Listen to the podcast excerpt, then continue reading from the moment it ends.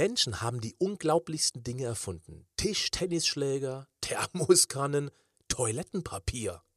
Diese Erfindungen gehen auf das Konto unseres Gehirns. Das Gehirn wiederum hat es nur so weit gebracht, weil unser Organismus gelernt hat, haarlos zu transpirieren. Was damit gemeint ist, erfährst du jetzt.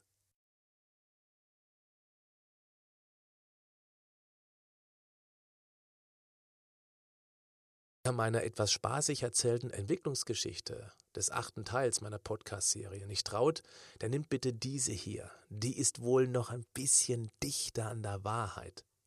Es wird ja angenommen, dass unsere Vorfahren ihren Ursprung irgendwo in den Weiten Afrikas hatten.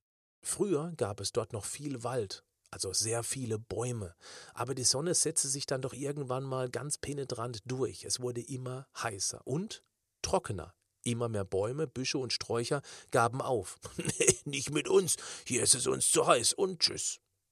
Damit fehlte die wichtigste Futtergrundlage für unsere tierische Vorfahren. Also fielen die affenähnlichen Wesen von ihrem Geäst runter, um dann zwangsläufig am Boden der Tatsachen auf die Jagd gehen zu müssen. Blöd nur, dass der Vormensch im Vergleich zu anderen Tieren in Sachen Kraft und Schnelligkeit irgendwo im Mittelfeld herumdümpelte. Wenn der Uregon nicht gerade direkt am Meer vom Baum kippte, wo er dann Fische schälen konnte, musste er sich eben mit dem zufrieden geben, was die anderen Wildtiere von der Beute übrig gelassen hatten. Und das war Hirn und Rückenmark, weil es eben gut verpackt von Wirbel und Schädelknochen umhüllt war. Das war ja auch das Thema im achten Podcast. Doch das reichte den Kumpels wohl nicht aus. Stärkere und schnellere Tiere haben meist etwas dagegen, dass sie zur Erhaltung der sich gerade entwickelnden Menschenrasse angekaut werden. Also wehren die sich oder rennen einfach weg. In der Gruppe konnten die menschlichen Vorfahren stärkere Tiere mit Taktik effektiv in die ewigen Jagdgründe befördern. Für die schnelleren Tiere schaffte der Mensch eine weitere Grundlage des evolutionären Erfolgs und der ist einzigartig.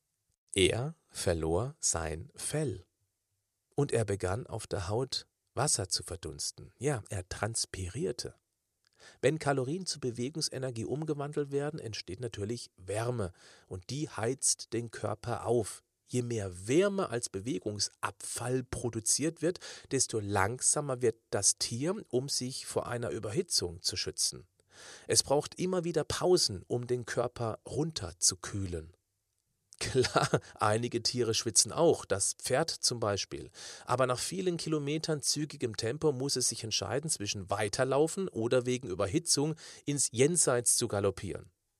Da der Mensch sehr gut haarlos Wasser auf seiner Haut verdunsten lassen kann, kühlt er schon während des Heißlaufens mit Hilfe des Gegenwindes sehr effektiv herunter und ermöglicht so Laufstrecken bei moderatem Tempo, die kein Tier der Welt auch nur annähernd auf zwei oder vier Beinen schafft.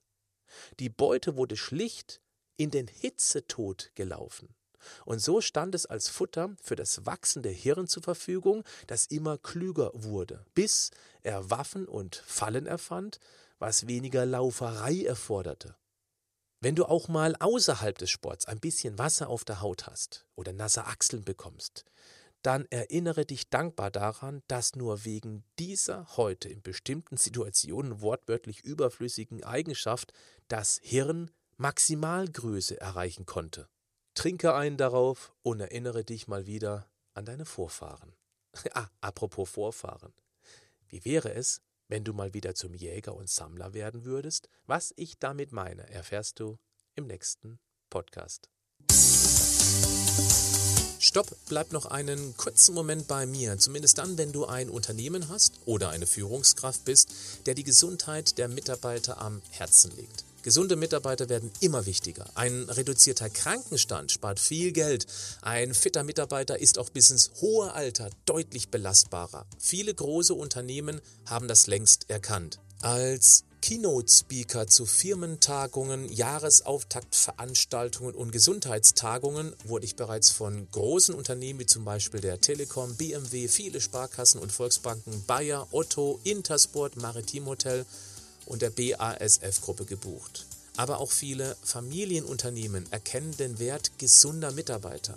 Wenn du Interesse hast, einen wissenschaftlich fundierten, praxisorientierten und dennoch humorvollen Infotainment-Vortrag für Mitarbeiter und Kunden deines Unternehmens anzubieten, dann schreib mich an unter vortrag at patrick-heitzmann.de. Du findest die Adresse auch in den Show Notes. Bleib gesund, aber mach auch was dafür.